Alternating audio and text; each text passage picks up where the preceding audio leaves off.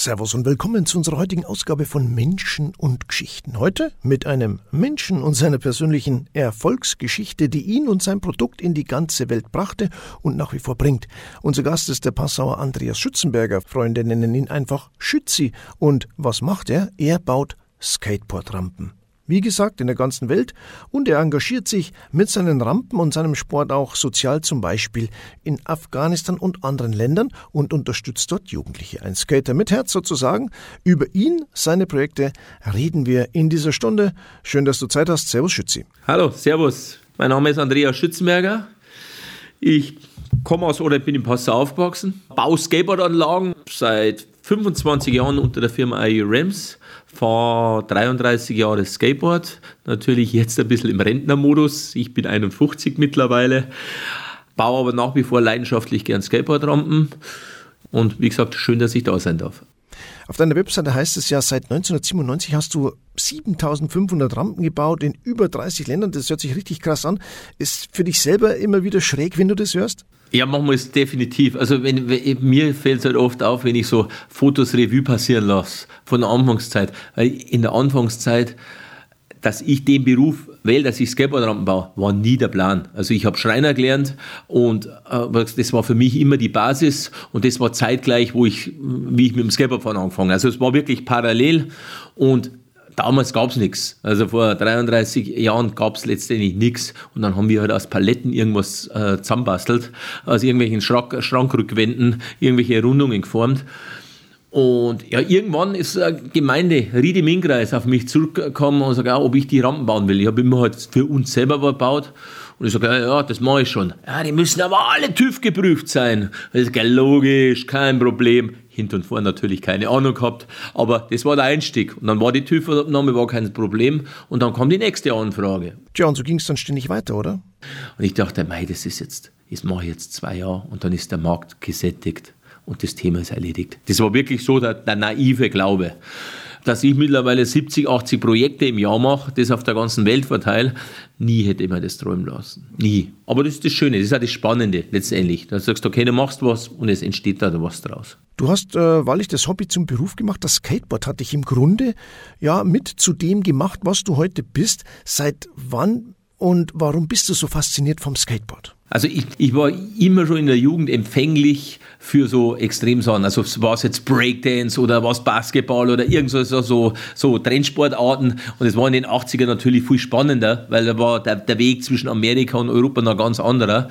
Und ich, ich weiß, das waren die Anfänge vom Kabelfernsehen. Und dann habe ich gesagt, das Skateboard, da habe ich die ersten Jungs äh, im, im Pool rumfahren sehen, wie die da rausgeflogen sind. Und da ist echt die Faszination echt gewachsen. Davor gab es natürlich auch BMX, war auch wie leidenschaftlicher BMX gefahren, das hat auch richtig Spaß gemacht. Das waren noch so diese ET-Zeiten, die man halt kennt aus den 80ern.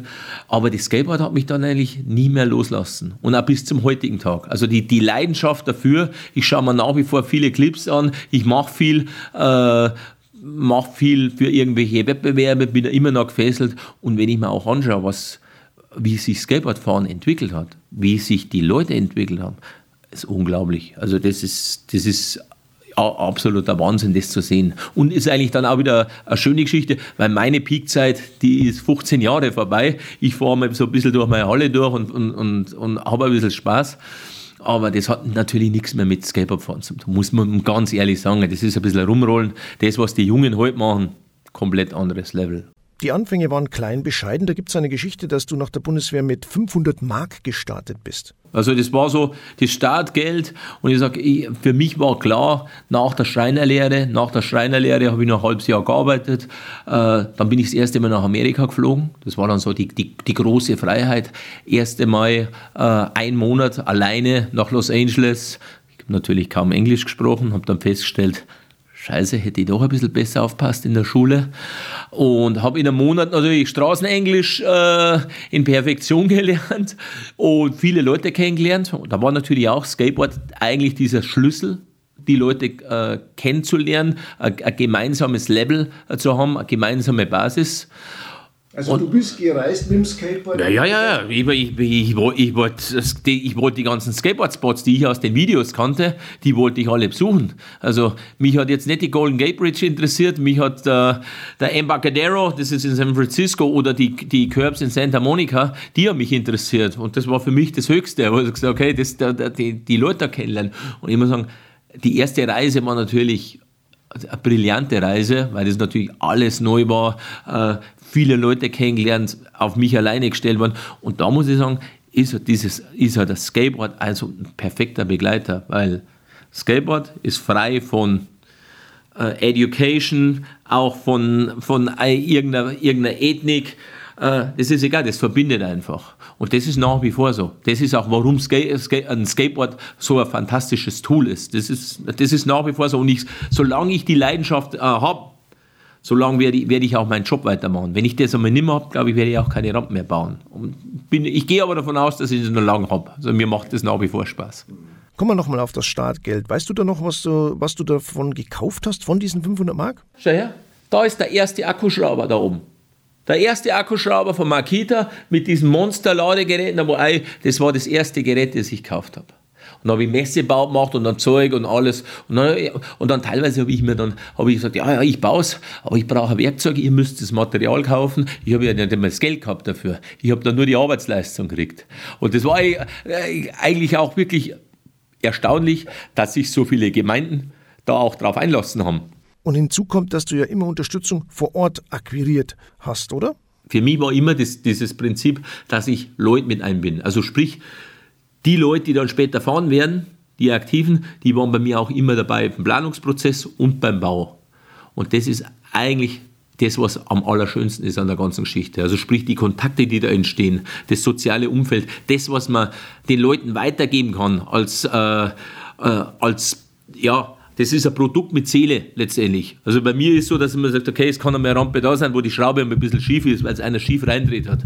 Aber ich sage immer, das Produkt hat eine Seele, weil die ganzen Leute hier alle mitgearbeitet haben, weil die die Hand drauf haben. Und das ist auch die, die Wertschätzung, die da draus entsteht. Und das ist nach wie vor bei mir eigentlich ein ganz, ganz wichtiger Bestandteil. Also ich sage, ich mache das miteinander. Heute baust du ja nicht nur Rampen, du bist recht umtriebig, du hast eine eigene Schraubenkollektion, äh, erfindest Bodenbeläge für Rampen und, und, und. Also du hast dich auch immer weiterentwickelt. Das, glaube ich, ist auch ein wichtiger Punkt. Also ist, das ist ein wichtiger Punkt, weil ich sag, irgendwas hinbauen. Also ich, ich, wie, wie, wir angefangen haben, da gab es die Thrasher, das Skateboard-Magazin und da gab es die Thrasher Ramplans.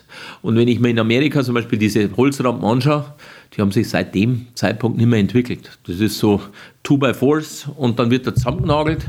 Äh, für mich war das nie, als, als äh, durch das, dass ich einen, Schreinerberuf gelernt habe und auch wirklich äh, den, den Beruf liebe, weil ein Schreiner ist ein fantastischer Beruf, wo du nie auslernst, wo du so viele Facetten siehst und sagst, hey, boah, das ist Wahnsinn. Für mich war da immer schon ein Punkt, hey, pass auf, das kann man anders machen, das kann man besser machen, das kann man, das ist nicht das Wahre, die Eigenschaft muss es haben. Und, und das ist bei so einer kleinen Schraube letztendlich, wo du sagst, eine Schraube ist ein hochkompliziertes äh, Produkt und jeder, der schon mal 3000 Schrauben verbaut hat und dann aber, weil die abgebrochen sind, 5000 Euro dafür bezahlt hat, weil das in Italien irgendwo war und sein Lehrgeld letztendlich bezahlt hat, der weiß, auf was er gucken muss. Oder in der Mongolei irgendwelche Sachen zusammenschraubt mit irgendwelchen Scheißschrauben, dann weißt du genau, um was es geht letztendlich. Also das ist dann, sage ich, okay, ist wichtig, eine gute Schraube zu haben. Und dann ist, er, und dann ist natürlich das ist ein tolles Produkt, dass ich meine eigene Schraube habe. Und das ist auch ein Zufall, das ist ein bisschen ein Spleen. Beim Fahrbelag zum Beispiel ist es wieder eine andere Geschichte. Fahrbelag war früher aus Holz. Und dann ah, wir wollen keine, keine Holzrampen, das hält nicht so lange, ist zwar gut vom Fahren her. Und dann er sagt, okay, wir müssen einen anderen Belag machen. Das mache ich Resopal, der Küchenarbeitsblatt macht. Der produziert den Belag für mich seit knapp 20 Jahren. Und das äh, Produkt wird mittlerweile, das verkaufe ich nach Russland, nach Südafrika, äh, das geht überall hin. Das ist nachhaltig, das funktioniert. Also das Problem ist aus dem, äh, aus dem Weg geräumt. Und das ist natürlich schön zu sehen, ein Produkt zu entwickeln, wo das funktioniert. Das kaufen viele, kaufen andere Hersteller. Das ist natürlich schön zu sehen. Du hast eine Montage- und Lagerhalle in Kleingern bei Fürstenzell, da wohnst du auch, aber an sich bist du ein ein-Mann-Betrieb, kann man sagen, aber du buchst äh, Leute vor Ort sozusagen dazu, die dann vor Ort mithelfen. Also ich habe natürlich schon ein Netzwerk an Mitarbeitern, äh, und das in ganz Deutschland, wo ich sagst, ich habe das Projekt und brauche jetzt zwei, drei Leute, aber das eine Projekt ist im Norden, das andere ist irgendwo in Rheinland-Pfalz oder in, in Ding und dann sage ich, okay, dann greifst du auf den zu, der hat Zeit und dann habe ich ja freie Mitarbeiter. Und was ich ja wie gesagt habe, ganz viel mache, dass ich wirklich oft alleine irgendwo hinfahre. Ich bereite es letztendlich vor, sprich die ganzen Rahmenteile, bohre die Sachen alle vor. Das mache ich mit der CNC-Maschine oder auch mit der Abbundanlage. Äh, der LKW fährt dahin und dann baue ich das mit den Jugendlichen auf. Also das kann ich alleine machen, mit den Jugendlichen zusammen. Und das funktioniert in der Regel eigentlich am allerbesten. Zurzeit laufen ja die Planungen für einen Skatepark in Passau und da gibt es eine witzige Geschichte dazu. Du und äh, Freunde wolltet in den 80ern von der Stadt nur einfach gerne eine Rampe haben, seid aber mit euren Anträgen kläglich gescheitert. Ja, und äh, man muss eigentlich fast sagen, es ist äh, gut, dass es so gekommen ist, weil daraus ist eigentlich dein Beruf und deine Firma entstanden. Weil du eben gesagt hast, wenn ich keine Rampe bekomme, dann baue ich eine selber. War natürlich irgendwo schon eine spannende Zeit, wie man gesagt hat. Wir haben uns äh, die Rampen baut, die haben wir auf den öffentlichen Platz hingestellt. Äh, und dann hat es der Bauhof natürlich jede Woche irgendwie abgeräumt und dann war es so die Challenge. Und ich weiß noch, wie wir jede Woche, wie wir jede Woche ins Sportamt rein äh, sind, immer abwechselnd. Du sagst, hey, wir brauchen einen Skatepark und haben die genervt. Also die haben wir genervt. Äh, das war wirklich so ein, ja, eine Hate-Beziehung. Also das war schon ganz klar, weil wir haben die genervt, haben es durchgezogen und haben dann auch irgendwann eine Rampe gekriegt. Also hat dann einmal Mini-Ram gegeben, hat es einen Ersatz, weil wir haben wir es schon erkämpft letztendlich. Und das ist vielleicht aber auch das Spannende an einem Skateboard oder an, an, an Sportarten. Wir haben uns ja Plätze letztendlich erobert. Also sprich, der Europaplatz, der Bahnhofsvorplatz, der wurde gebaut, diese Ding, und der wurde von uns ja eigentlich ganz von Anfang an beschlagnahmt. Das war eigentlich so dieser perfekte äh, Platz zum Treffen, zum Skateboardfahren. Da war es mitten im Geschehen. Äh, er war urban und er war eigentlich am richtigen Fleck. Also das, was da an, so, an Jugendkultur abgegangen ist ja, war natürlich schon spitzenmäßig. Heute ist das natürlich alles geregelter und wenn ich mir jetzt auch das, das Verhältnis mit der, mit der Stadt anschaue, wo du sagst, hey, es wird über den Standort gesprochen, es werden die Jugendlichen mit eingebunden und aktuell ist ja jetzt der neue Skatepark beschlossen, weil der, der Park in der Neuburger Straße ja wegkommt wegen, der, wegen, der, wegen dem Polizeigebäude und ja, mittlerweile macht schon Spaß, auch mit der, mit, dem, mit der Stadt zu arbeiten. Also das ist, da sitzen halt auch jetzt Köpfe drin, die nicht nur an einen Fußballplatz denken, sondern hey, die denken halt wirklich, hey, wir brauchen was, die, die, die Nutzergruppe ist da, die ist ja nicht gleich weg, weil das Argument ist ja früher auch immer gewesen, ah, wie lange gibt es denn das? Ein Jahr und dann ist das wieder weg, das kostet so viel Geld. Und das Gegenteil ist passiert. Also speziell jetzt zur Corona, zur Pandemiezeit waren die Skateparks die besuchten Sportstätten.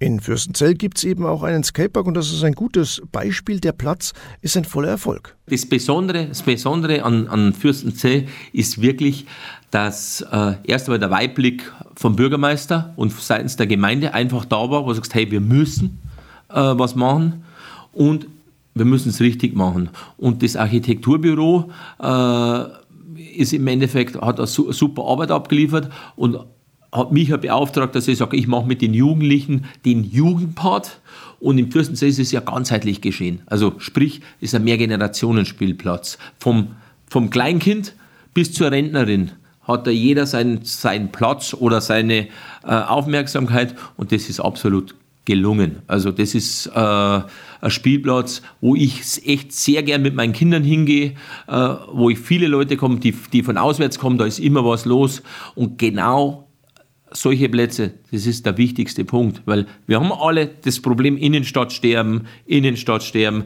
Verödung. Äh, wir, uns muss bewusst werden, uns allen, wir werden nicht an, an den Onlinehandel aufhalten, sondern uns muss klar, wir müssen Kultur und Sport oder auch äh, ein Gemeinschaft sein, das ist letztendlich Kultur, das gehört in die Stadt. Also das, was wir früher gemacht haben am Europaplatz, genau da gehört es hin.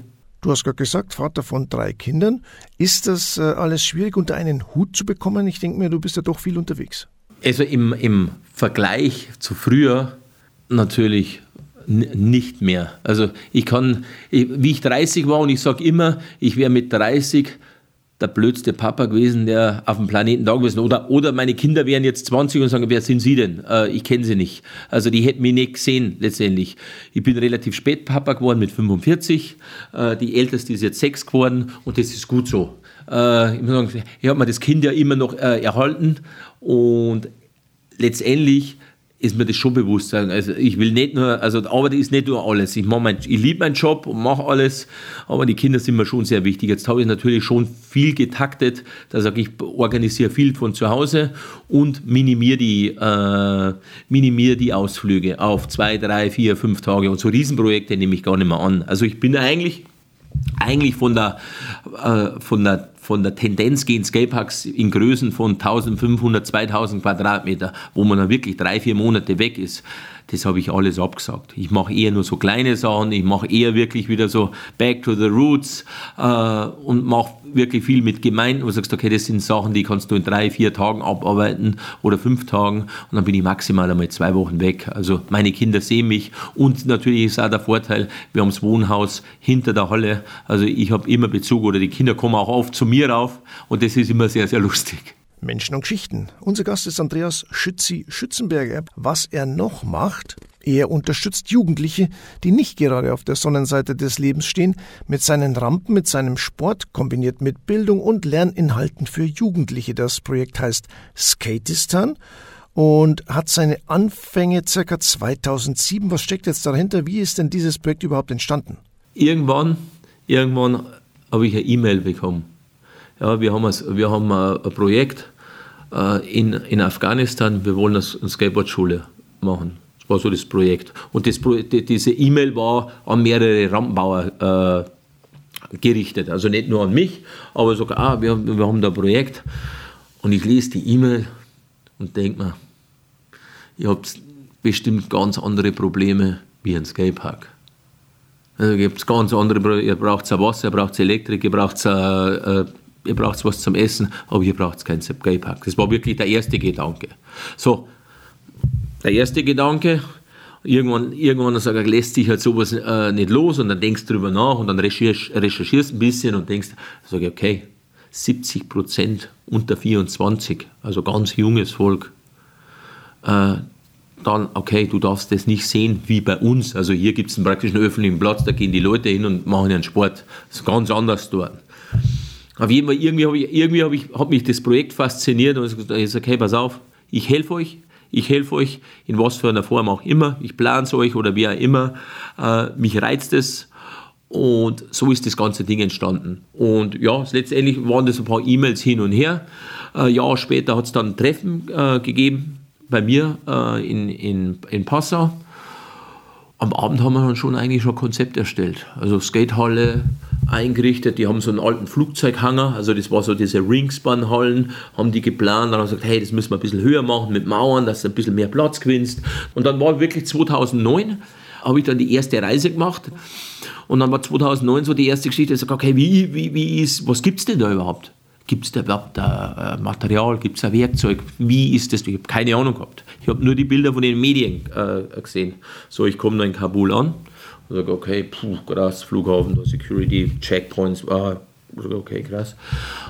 Und dann sind wir mit dem Motorrad, ich hinten drauf gesessen, sind wir mit dem Motorrad durch Kabul gefahren relativ naiv und dann haben wir alle Werkzeugläden oder alle Holzhändler abklappert und da hat es wirklich so Begegnungen gegeben, wie du sagst, hey, mit dem alten, mit dem alten Holzhändler, so richtig mit Turban und alles. Ich sage, hey Opa, ich brauche ein bisschen Material. Ich habe mit dem bayerisch gesprochen, er mit mir, das hat dem aber gefallen. Und das war eine einfache Begegnung. Also ich habe am ersten Tag habe ich eigentlich alles am Material organisiert und sagst, okay, es gibt alles. Also es gibt alles am Schwarzmarkt und da und da und da, aber eigentlich, also, und am zweiten Tag sage ich, jetzt bauen wir gleich mal eine Rampe im Garten. Dann habe ich in eine kleine, so eine ganz kleine äh, Halfpipe gebaut, so eine, in, in den Garten rein und dann war so das, die erste Rampe schon gestanden erster Besuch, zweiter Tag, äh, war natürlich ein Riesenhighlight. Also ziemlich spontan alles. Wie ging es dann weiter? Vier Monate später haben wir dann die erste Skatehalle gebaut. Also Skatehalle, und man darf sich jetzt nicht vorstellen, das ist jetzt eine Skatehalle, wo jeder so hingeht wie bei uns, sondern das ist im Endeffekt, die, die Leute lernen halt da,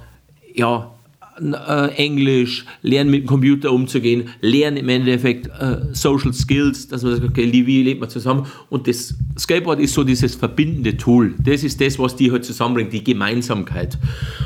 Und für mich, wie ich das gebaut habe, 2009, dann war ja auch so die Frage, ja, okay, was verlange ich denn für das Projekt? Was verlange ich für das Projekt? Entweder verlange ich so viel Geld, weil ich gehe wirklich in ein Risikogewinn und mir muss klar sein, ich kann da entführt werden, ich das war da gang und gäbe, sage ich, das kann alles passieren. Mir muss das bewusst sein. Sage, entweder verlange ich so viel Geld, dass alles spät ist, oder ich will nichts haben. Es gibt nichts dazwischen. Und ich habe mich für das Letztere entschieden und habe zur Bedingung gemacht, ich will die Jugendlichen dabei haben beim Bauen. Ja, und das war letztendlich auch die richtige Entscheidung, oder?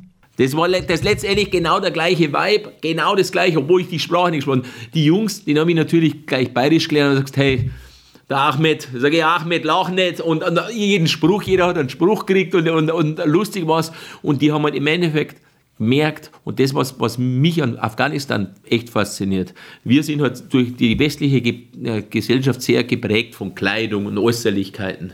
Und keiner spricht mehr mit den Augen, mit der Seele. Das habe ich dort wieder echt wirklich entdeckt und wie gesagt genossen. Dann sagte ich, spreche kein Wort Pashto. Aber ich habe mit denen geredet, sie haben mit mir geredet und wir haben uns alle verstanden. Uns verbindende Glied war Skateboard. Am Abend sind wir dann Skateboard gefahren, haben ähm, Sachen gemacht und wir haben ein wunderbares Projekt gemacht. Und während ich das Ding gebaut habe, war natürlich auch irgendwann die Frage, sag, wann ist denn das Projekt für mich erfolgreich oder in Anführungszeichen abbezahlt? Und ich habe gesagt, wenn das Ding da ein Jahr steht ist das, und, und 100 Kinder glücklich macht, ist mein Job mehr als abgetan und dann finde ich das ein Spitzenprojekt. Kann man das jetzt irgendwie beziffern? Wie erfolgreich ist denn das Projekt? Das Projekt hat es bis auf letztes Jahr über zehn Jahre gegeben, 3000 Studenten in der Saison. Also die haben da richtig was bewegt. Das Projekt ist, hat, hat expandiert nach Masar el-Sharif, nach Bamian, weiter nach Kambodscha, nach Südafrika. Also Skatistan ist nicht nur aktiv in, in äh, Afghanistan, sondern auch in anderen Ländern. Und dann mit, mit dem letzten Jahr hat es natürlich diesen herben Rückschlag gegeben mit der Besetzung von den Taliban oder mit dem Abzug von den ganzen, von den ganzen westlichen äh, Mächten, was natürlich ein Riesendrama war. Also die stehen im Endeffekt ja jetzt vor verschlossenen Türen. Jetzt ist die Situation eine ganz andere. Da ist jetzt vor Ort Krieg. Wie muss ich mir das vorstellen? Wie ist das äh, jetzt mit Skatistan? Wie geht es da gerade weiter vor Ort? Ja, also man muss es im Endeffekt vorstellen. Letztendlich ist letztes Jahr von einem auf den anderen Tag oder von einer Woche auf die andere Woche komplett neues Regime einzogen. Äh, die ganze Schule in Frage gestellt. Die Mitarbeiter bedroht, weil sie ja mit westlichen äh, Werten zu tun gehabt haben. Skatistan hat, hat äh, 160 Leute ausgeflogen. Deutschland in dem Zeitraum 170. Muss vorstellen, was, was die eigentlich an der Leistung erbracht haben. Also sprich, alle äh, Leute, die sind verteilt. Also ich habe mit vielen Kontakt. Der eine in Polen, einige in Amerika. Einer ist noch in Türkei geflüchtet. Der hat, der hat leider, äh, der, der ist illegal dann rumgereist. Mit dem habe ich auch einen guten Kontakt. Also die Schicksale, wenn man sich das eigentlich mal vor Augen führt oder wenn man in dem Land war, das können wir uns gar nicht vorstellen. Das können wir uns nicht vorstellen. Und, und im Endeffekt liegen die, die äh, Parks jetzt letztendlich vor verschlossenen Türen. Die Taliban, ich weiß nicht, ob sie es als Spielplatz nutzen oder wie auch immer. Und klar versucht, versucht Skatistan früher oder später mit denen zu verhandeln und sagt, okay, die machen das halt wieder auf, machen eine Schule. Skatistan ist aber jetzt nicht eingeschlafen, weil Skatistan hat ja einen Hauptsitz in Berlin und ist ja in Kambodscha, in Südafrika aktiv und auch durch die, die Situation haben wir jetzt relativ schnell äh, reagiert und im Endeffekt so ein, ja, ein neues Projekt angestattet, das heißt Skatistan in der Box. Da arbeitest du gerade dran. Wie sieht das aus? Letztendlich haben wir äh, Container, also Schiffscontainer ausgebaut. Also wir machen hier aktuell in, in, bei mir in der Firma gerade, aktuell bauen wir gerade den ersten Prototypen aus. Das heißt, wir äh, machen kleine Schulklasse rein, alles in mo mobiler Bauweise. Dann kommt ein kleiner Skatepark dazu, schauen, dass wir das äh, autark machen und mit diesen äh, Containern kannst du überall reagieren. Also sei es, sei es ein Flüchtlingscamp jetzt in München oder Flüchtlingseinrichtung in München, Berlin, in Jordanien oder sonst wo auf der Welt, du kannst reagieren mit kleinen äh, Mitteln. Und du kannst mit einem Container anfangen und man kann das ja auch skalieren. Also sprich, man ist nicht mehr so extrem gebunden äh, an eine Location, sondern man kann relativ schnell reagieren. Also Skatistan kann vor Ort sein. Viel schneller, viel aktiver.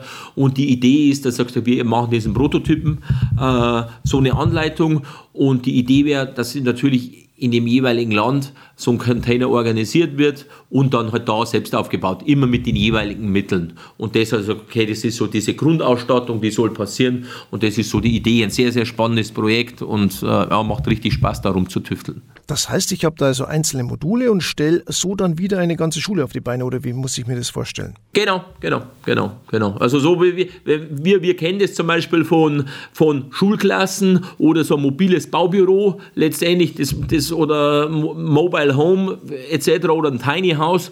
Bei uns wird es natürlich schon ein schöneres. Also ich habe jetzt nicht so einen plumpen Container gemacht. Wir haben den auskühlt und dann schön mit äh, Holz und abgedämmt und wir schauen sogar, dass der autark ist, also sprich mit eigener Energieversorgung, mit Solarpanels.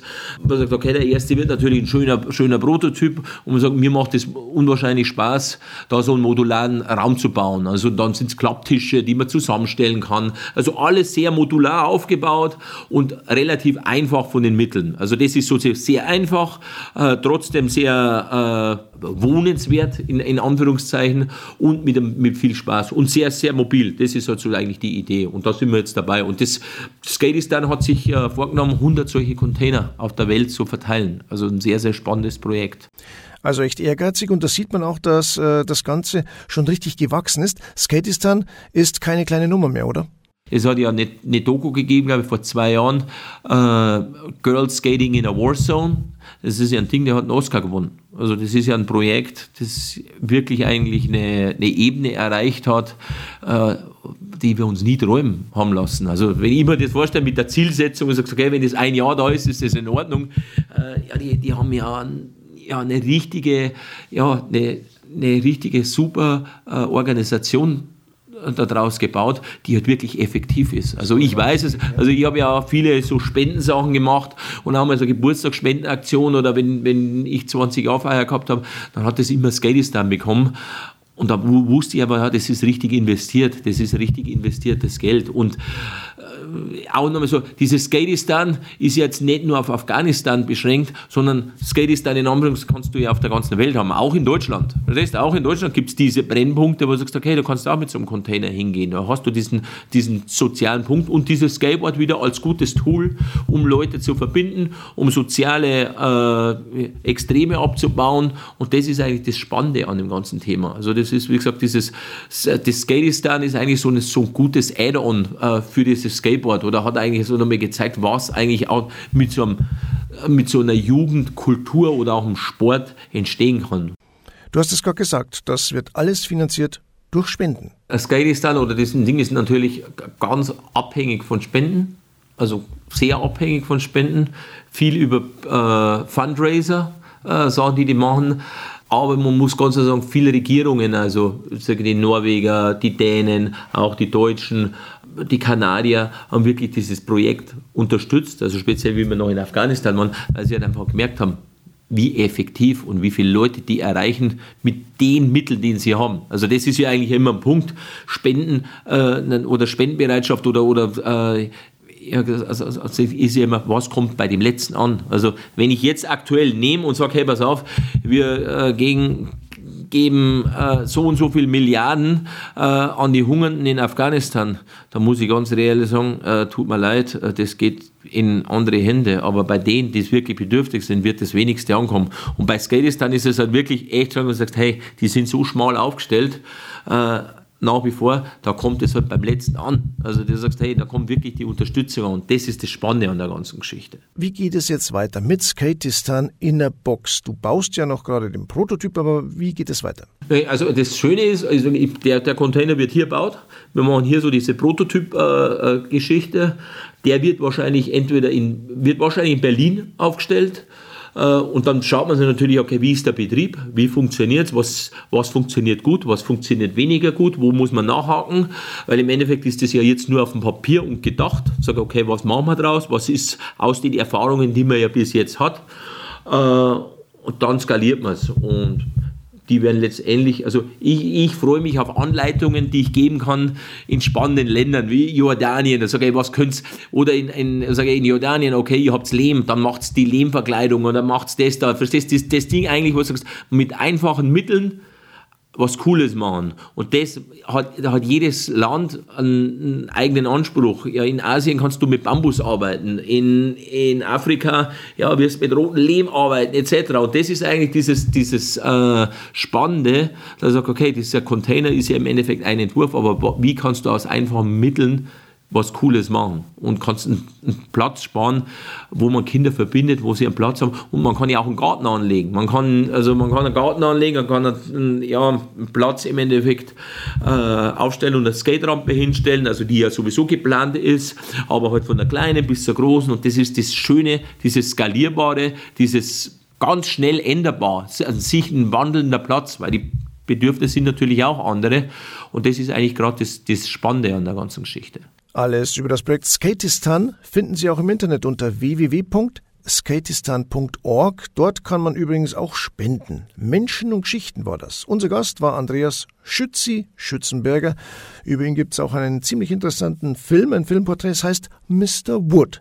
Finden Sie im Internet. Danke für deine Zeit und weiter viel Erfolg. Ja, vielen, vielen Dank, dass ich äh, da sein durfte und ich freue mich aufs, auf das nächste Projekt. Menschen und Geschichten finden Sie auch im Internet unter www.unserradio.de. Ich wünsche Ihnen noch einen schönen Sonntag und verabschiede mich für heute. Servus und auf Wiederschauen.